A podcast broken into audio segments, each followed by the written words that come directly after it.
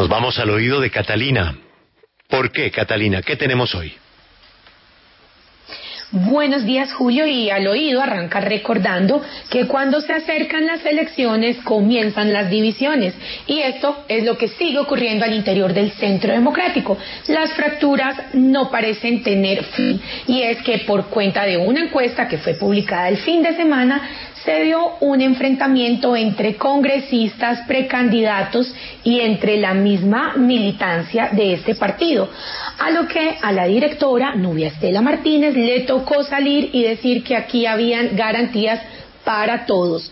Lo cierto es que hoy en Al Oído les contamos que no hay nada de nada de nada. Ni tienen definida la pregunta, ni saben si estas encuestas serán virtuales o presenciales.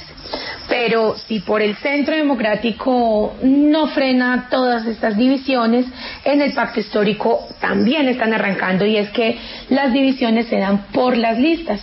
Gustavo Petro, quien es el máximo líder del pacto, quiere que las listas sean completamente cerradas. Y otras fuerzas al interior de este pacto pues están exigiendo que sean abiertas.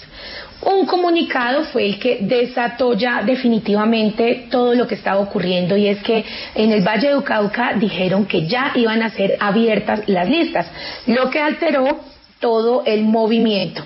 Y en Bogotá están diciendo, aplaudimos que sean abiertas en el Valle del Cauca si a nosotros también nos dejan.